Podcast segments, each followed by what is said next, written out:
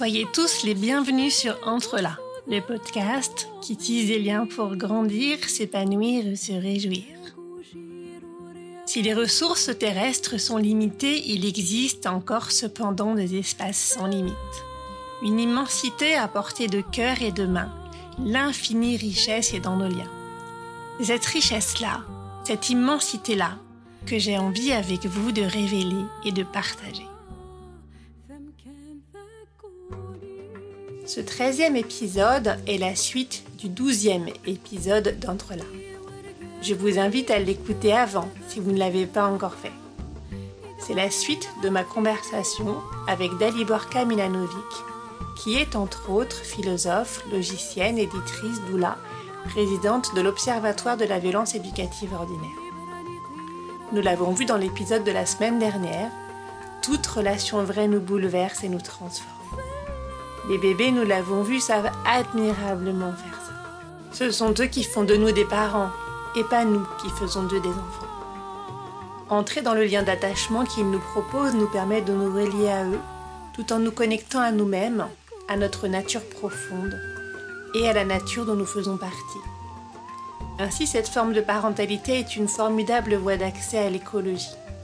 Dans cet épisode, nous allons continuer à explorer les liens entre écoparentalité, écoféminisme et écologie. Tous sont portés par l'intelligence de la vie au service de la vie. Le maternage nous met en contact direct, en corps à corps, avec un autre qui ne réagit pas comme nous, n'a pas les mêmes besoins que nous et surtout pas la même manière de les exprimer. Il nous propose d'y répondre de manière écologique, c'est-à-dire en ne gaspillant pas nos ressources, qu'elles soient matérielles, énergétiques ou émotionnelles, et au contraire en les régénérant sans cesse. Ainsi, tout naturellement, nous allons le voir, cette façon d'être au monde et d'interagir avec les autres nous amène à prendre soin des besoins de tous et des nôtres également, à respecter et faire respecter nos corps, à protéger les rivières, les forêts et toute la nature dont nous faisons partie. C'est une voie très concrète qui permet vraiment d'agir. Bonne écoute, cher auditeur, cet épisode est pour toi. Entre là.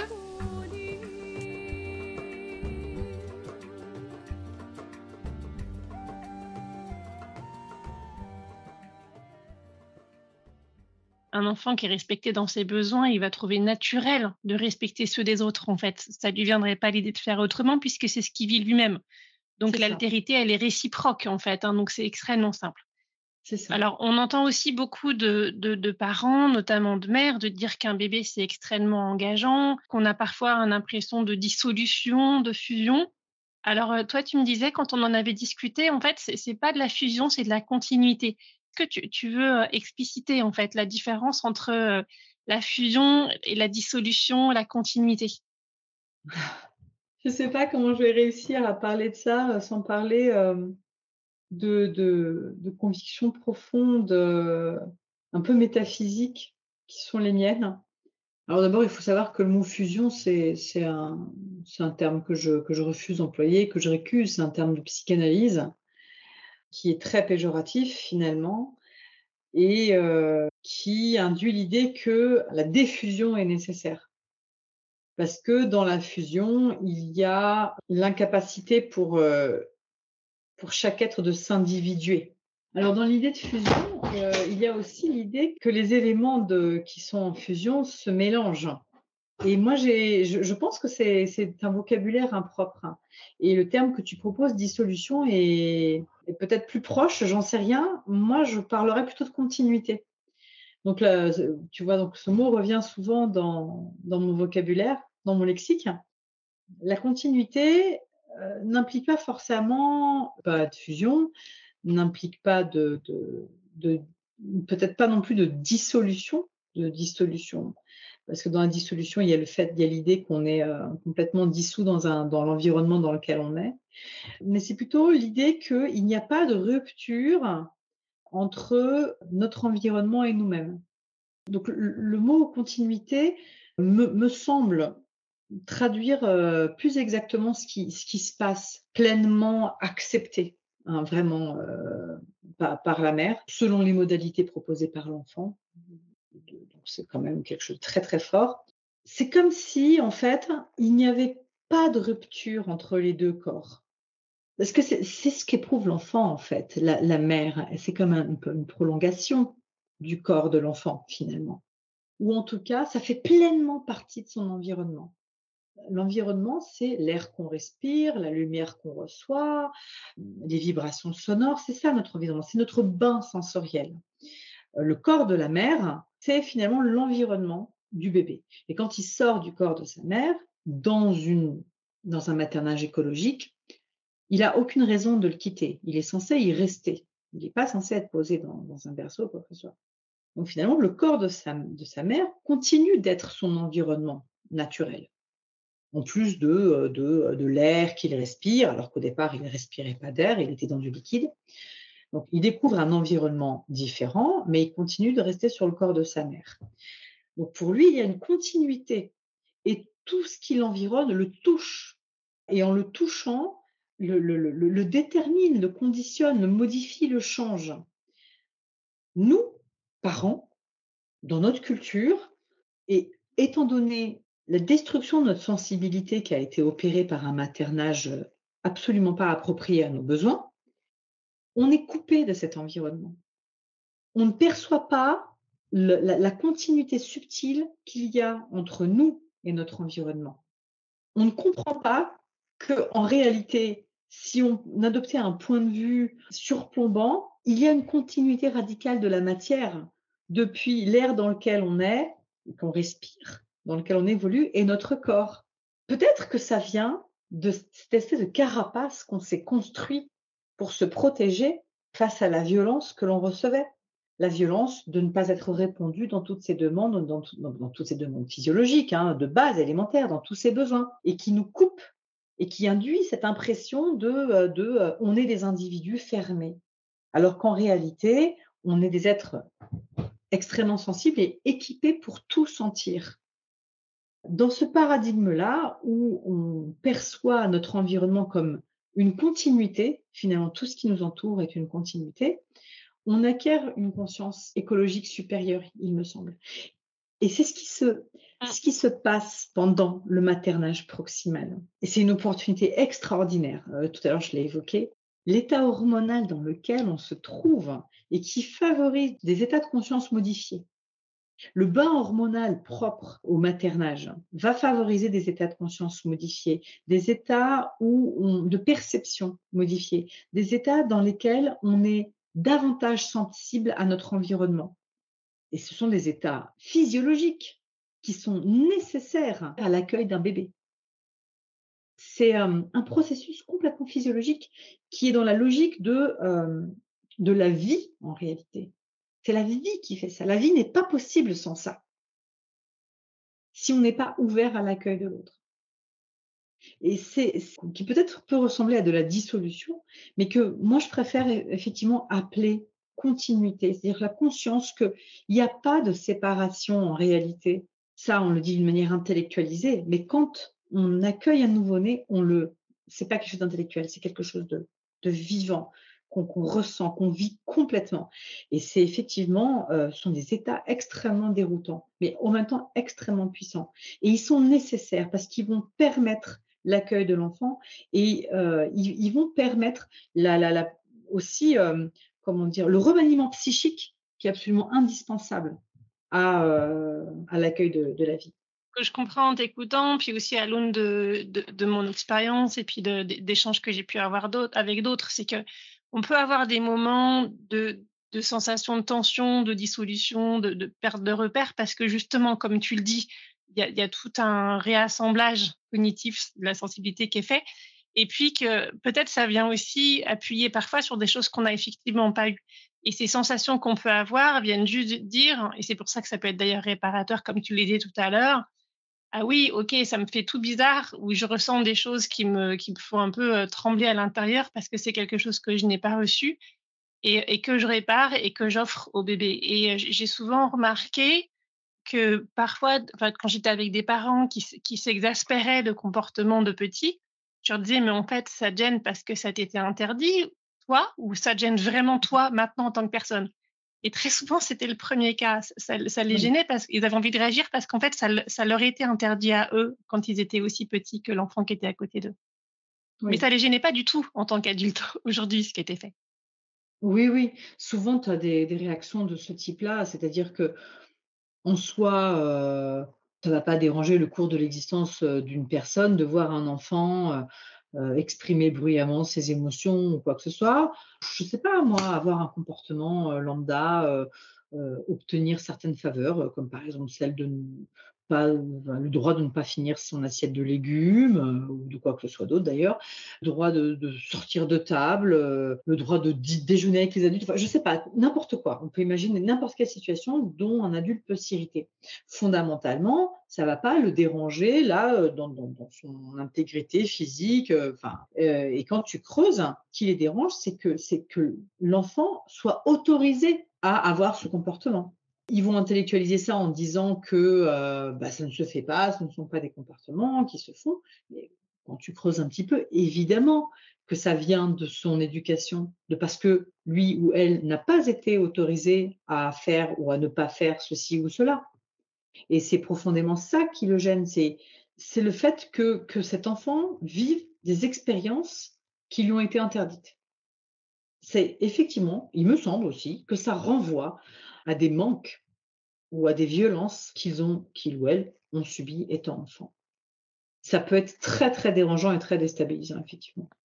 Et euh, mais les réactions sont différentes. Hein. Moi, j'ai vu aussi des réactions extrêmement favorables, affectueuses, empathiques euh, et émerveillées, soit parce que ces personnes-là avaient eu la chance de bénéficier de, de, de ce genre de maternage et d'éducation, soit au contraire parce qu'ils ont conscience que c'est ça qu'ils auraient, enfin, c'est ça qu'ils auraient voulu avoir et qu'ils n'ont pas eu. Voilà. Mais c'est vrai que souvent les, réactions sont négatives. Hein, euh, je pense que je, je fais la même analyse que toi. Tu dis aussi quelque chose qui m'a beaucoup intéressée sur la quantité, la qualité. On a beaucoup entendu que ce qui était important, c'est de passer du temps de qualité avec nos enfants, peu importe le temps qu'on dispose, du coup, c'est très possible de ne pas voir nos enfants beaucoup, mais que cette qualité-là va, tout changer, on va mmh, construire le lien, alors qu'en fait, finalement, une maman un peu dépressive, pas disponible, elle sera là, mais il se passera rien. Toi, tu dis la quantité et la qualité. Est-ce que tu veux préciser? Oui, la quantité est la qualité. Je paraphrase Anne Sinclair. On ne peut espérer avoir cinq minutes de qualité que si on a eu une heure de quantité en gros. Hein. Je, c'est ce qu'elle disait, je trouve ça complètement réel, complètement vrai. Pour euh, avoir du temps de qualité avec son enfant, on a besoin de passer beaucoup de temps avec lui pour le connaître. Je le dis des enfants, mais c'est vrai de, n'importe quelle relation finalement. Mmh. Quand on aime être avec quelqu'un, euh, on n'a pas envie de rester juste cinq minutes de qualité avec. On peut passer euh, des journées complètes et puis il y aura des moments vides, sans interaction particulière. Simplement, on sait qu'on est l'un à côté de l'autre, qu'on peut se solliciter en cas de besoin. Il y a une métaphore que j'utilise très souvent, c'est celle du ciel étoilé. Quand on, veut, observer des étoiles dans le ciel la nuit et qu'on veut voir beaucoup d'étoiles, eh bien, il ne suffit pas d'éteindre la lumière, de se mettre dehors et d'observer pendant cinq minutes. Si on observe cinq minutes, on verra 2, 3, 4, 5, 10, 11, 20 étoiles. Et, euh, et, puis on pourrait très bien se dire, bon ben voilà, j'ai observé le ciel, je rentre chez moi. Mais si on était resté plus longtemps, 30 minutes, et il faut 30 minutes pour que l'œil euh, s'accoutume pleinement à l'obscurité et, euh, soit capable de, de, voir un maximum de choses, eh bien on aurait aperçu des... Enfin, on pourrait apercevoir des galaxies, celle d'Andromède, et on se met à avoir des, des, coins du ciel que, qu'on ne pouvait pas voir en cinq, en cinq minutes. Bah, on peut dire la même chose des enfants, en fait. De nos enfants, on peut dire la même chose de, de n'importe quelle relation humaine, en réalité. Pour connaître son enfant, pour connaître ses besoins, pour connaître euh, ses préférences, ses, ses, ses, aversions, eh bien, il faut passer beaucoup, beaucoup de temps Combien de parents l'ont observé ça? Un enfant sort de l'école, un parent lui demande comment s'est passée la journée, ce qu'il a fait, l'enfant il n'a pas envie d'en parler, c'est pas le moment, pas maintenant. Alors quoi? Que c'est le seul moment où on va interagir avec lui Enfin, est-ce que, pendant l'heure pendant laquelle on va interagir avec lui, on espère avoir toutes les informations qui sont susceptibles de nous intéresser? Ben non. Souvent, il, aura, il faudra attendre euh, plusieurs heures, euh, voilà, d'être disponible euh, à l'écoute pour enfin voir l'enfant au détour d'un jeu ou d'une conversation, bah, venir nous raconter ce qu'a dit l'instituteur ou l'institutrice, ou parler d'un petit, petit conflit qu'il a eu avec un, un camarade ou des choses comme ça. Donc, le temps de qualité, c'est une vision taylorisée, capitaliste, je ne sais pas comment dire, de, de, des relations humaines, euh, ou c'est peut-être une vision informatique, d'ordinateur, voilà, où on peut caser des tâches comme ça qui se succèdent les unes aux autres. Bah, en fait, l'humain, ça ne fonctionne pas comme ça, et la vie, ça ne fonctionne pas du tout comme ça. En séquence où on va caser des activités. Mais toute notre organisation sociale est calquée sur, sur un fonctionnement d'usine, en fait. Voilà. L'éducation des enfants à l'école, c'est l'usine éducative, c'est l'usine scolaire. Et ce fonctionnement d'usine, ce fonctionnement ultra rationalisé, qui est issu de, théories économiques enfin, typiques de, de l'industrie, enfin de l'ère industrielle, pardon, on va le calquer absolument à tout, même à la vie familiale. Et donc, on s'imagine que on va pouvoir enchaîner les séquences comme ça toute la journée. Hein. Réveil le matin, petit déjeuner, brossage des dents, emmener les enfants à l'école, on travaille. Le soir, on rentre, on fait les devoirs, on fait le bain, enfin on mange, on fait le bain, machin, on raconte une histoire, et puis allez, on va passer un temps de qualité avec les enfants. Alors, les enfants sont tellement contents que les parents passent enfin une heure avec eux à jouer avec euh, un jeu euh, plateau ou que sais-je, que euh, ben, on va avoir l'impression que c'est du temps de qualité. Mais en, réalité, juste que les enfants, hein, ils ont, besoin languissant de, de, relations. Donc, quand on leur offre un petit peu, bah, ils, vont, ils vont sauter dessus, mais on ne voit pas tout ce dont, on les a privés précédemment, qui est du temps de, de lien ordinaire et pas du tout extraordinaire, qui va nous permettre de, construire euh, une base solide, profondément enracinée euh, d'amour, euh, de bienveillance, de connaissance des uns des autres, de respect, etc. Je, ne crois absolument pas à cette idéologie de la qualité qui, selon moi, c'est de l'importation de l'idéologie industrialiste aux relations humaines. En plus, ça serait possible si les gens étaient ultra disposés. En général, quand on a ce moment de qualité possible, on, a la tête pleine de milliards de choses, donc on n'est pas forcément ultra présent. Dans cette quantité qui est la qualité, il y a le fait que la quantité permet aussi d'être là quand il se passe quelque chose et quand l'autre a vraiment besoin. Exactement. Alors ça nous amène peut-être à la question du féminisme, parce que finalement, quand on prend conscience de cette écoparentalité, de tout ce qu'on gagne, en fait, euh, si on a décidé vivre avec des enfants, mais tout ce qu'on gagne à être euh, dans une euh, forme d'altérité qui, va avec la définition que tu donnes de l'écoparentalité, on pourrait se dire, ben oui, mais ça ne donne pas la possibilité à la femme de faire sa carrière, de s'épanouir sur le plan économique, intellectuel, etc. Alors, comment, d'une part, tu réagis à ça et comment tu fais le lien avec le féminisme et puis son histoire? Je note le euh, ça ne donne pas la possibilité aux femmes de. À chaque fois qu'on parle du besoin physiologique de continuité et d'immédiateté des tout petits, on pense que ce sont forcément les femmes qui doivent répondre à ce besoin-là. Alors il se trouve que par le fait que qu'elles portent l'enfant et qu'elles l'allaitent, euh, leur corps est particulièrement engagé dans ce travail reproductif. Mais a priori, rien n'empêcherait euh, des hommes de prendre leur part aux soins euh, du petit et euh, répondre à des besoins de, proximité physique, de portage, de chaleur, etc.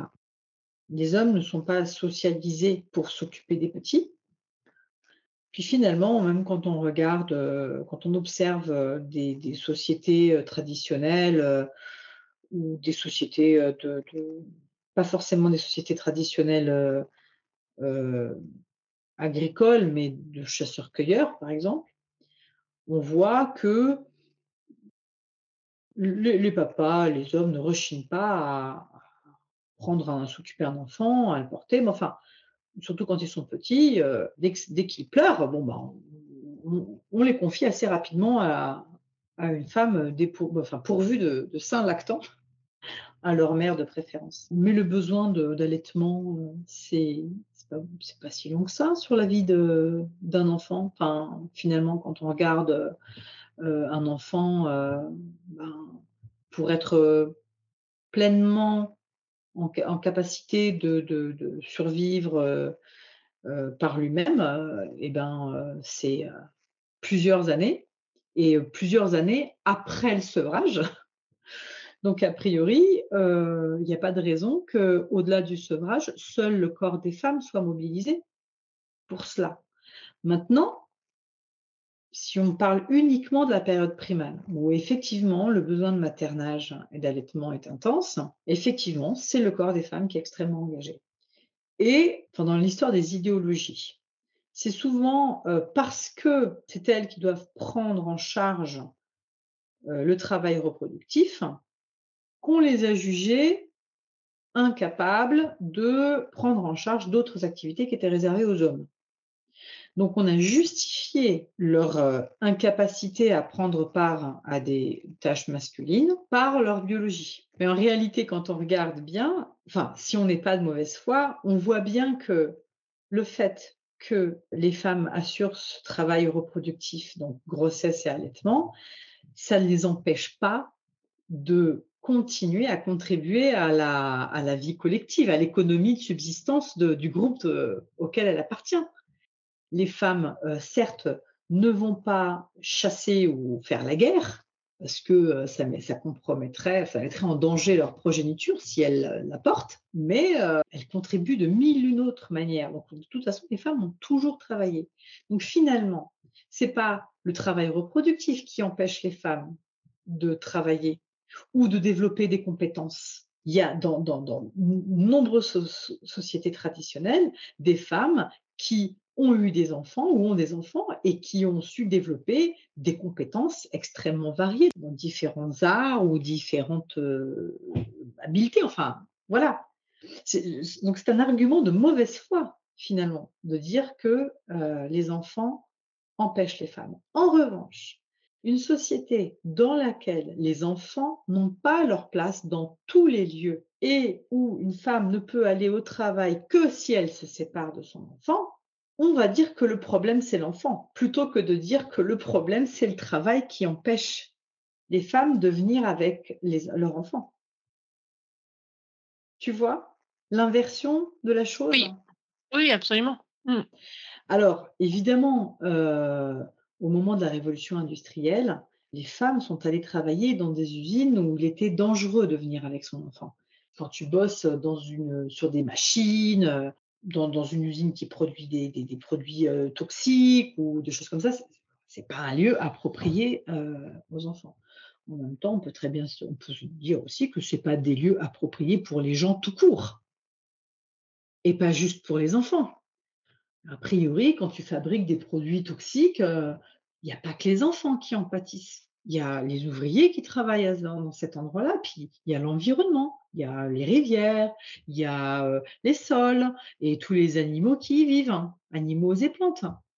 Je voudrais simplement remettre en perspective les choses et montrer que le point, l'enjeu, c'est pas tellement pour les femmes de pouvoir se séparer de leurs enfants, que de pouvoir accéder à un statut social, à une rémunération, à différentes activités dans lesquelles elle pourrait s'épanouir, sans avoir à se séparer de son enfants. il est là le nœud du problème.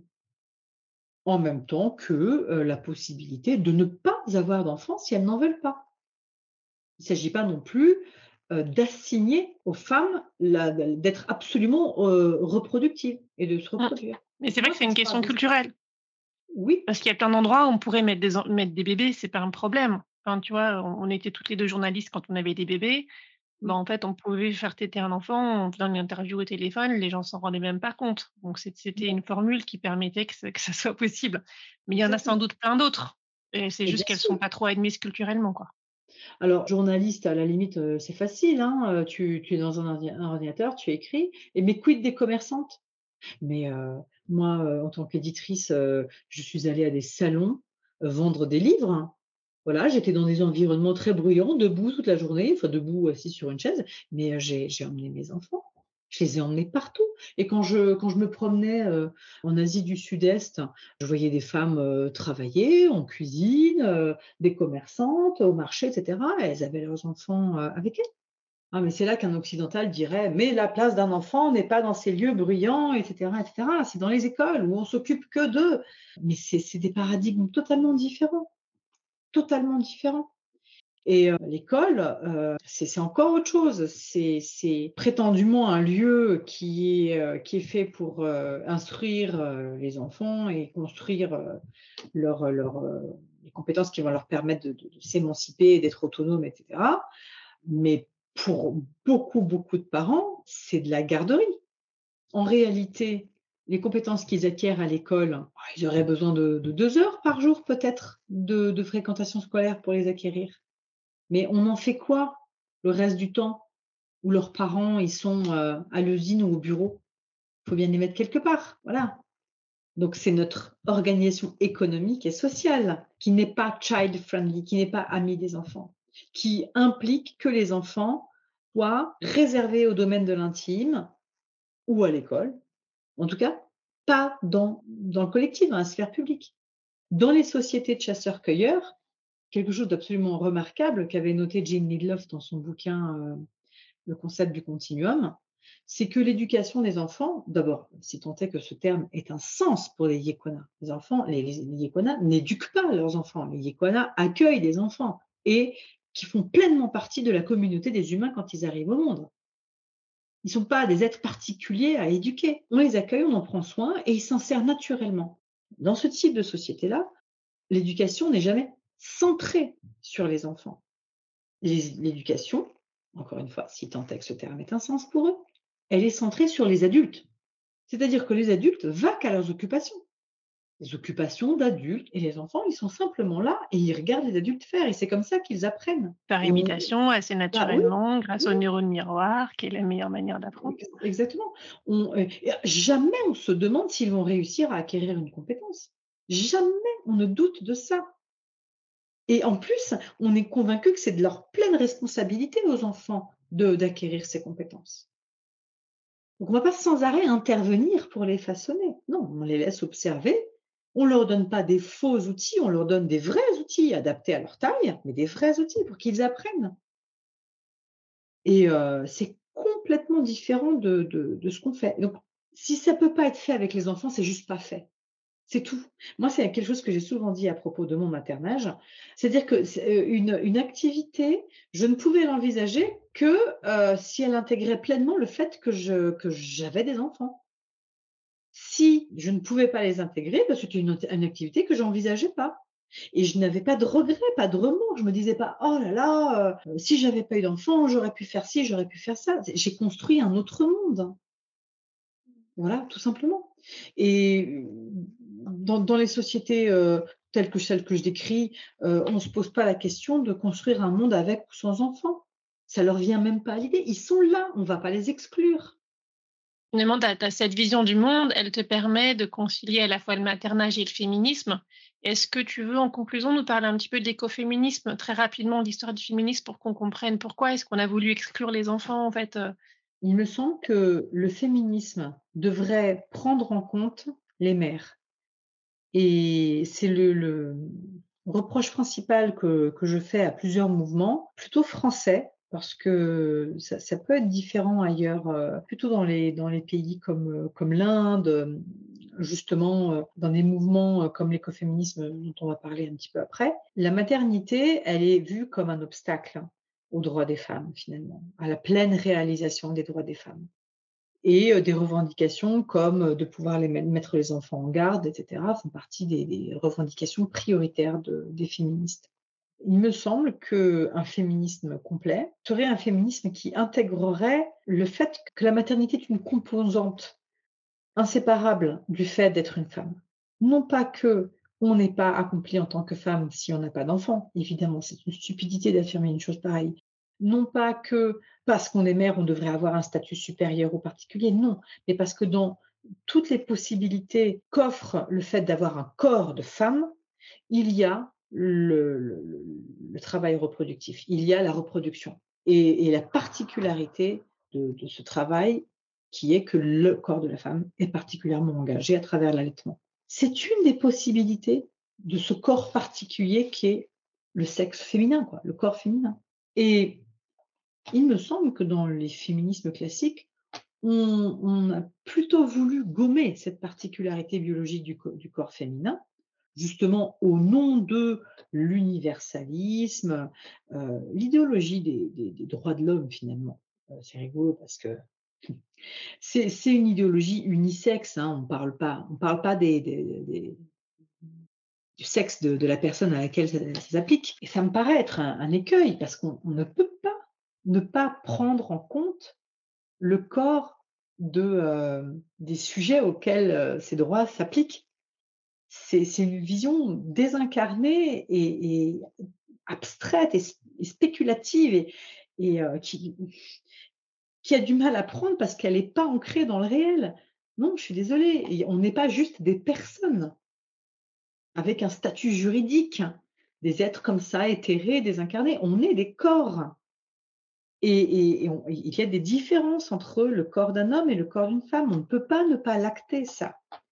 Et en fonction de, ces corps différents, on a des besoins différents.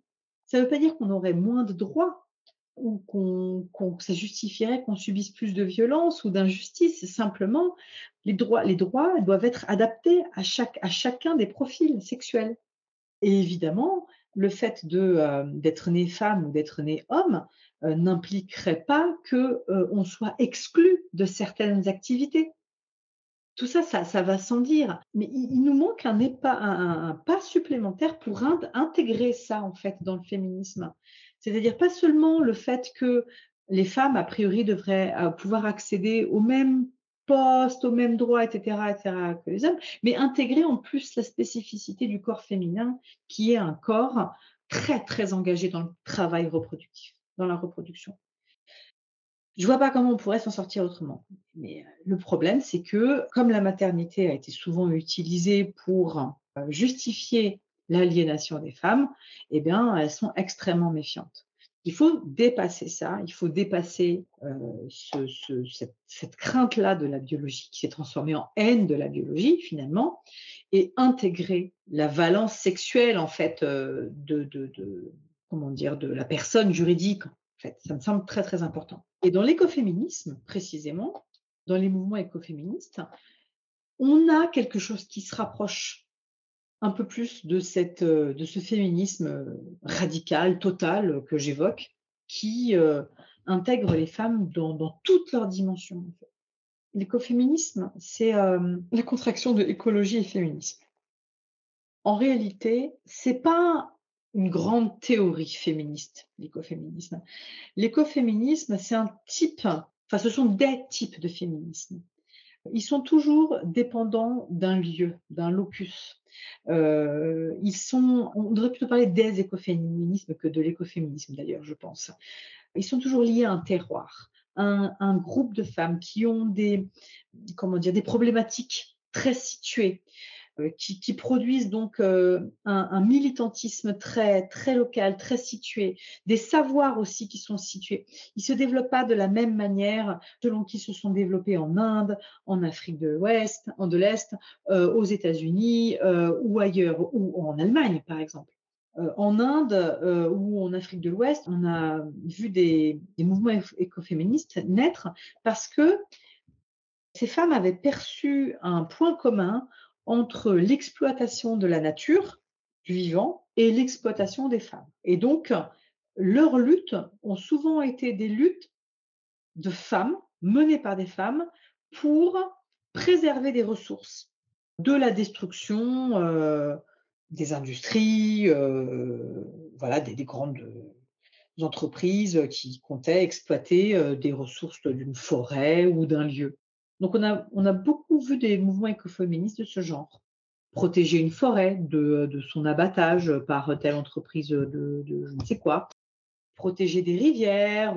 souvent, c'est des choses comme ça qu'on a, auxquelles on insiste. En France, ça a été encore différent.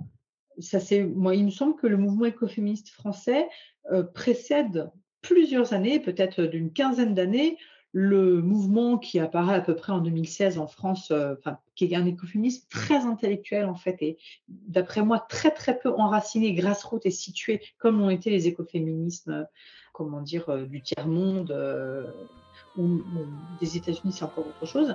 Et en France, il me semble qu'ils s'enracinent dans les mouvements des femmes pour une naissance respectée, pour l'allaitement et pour ces choses-là.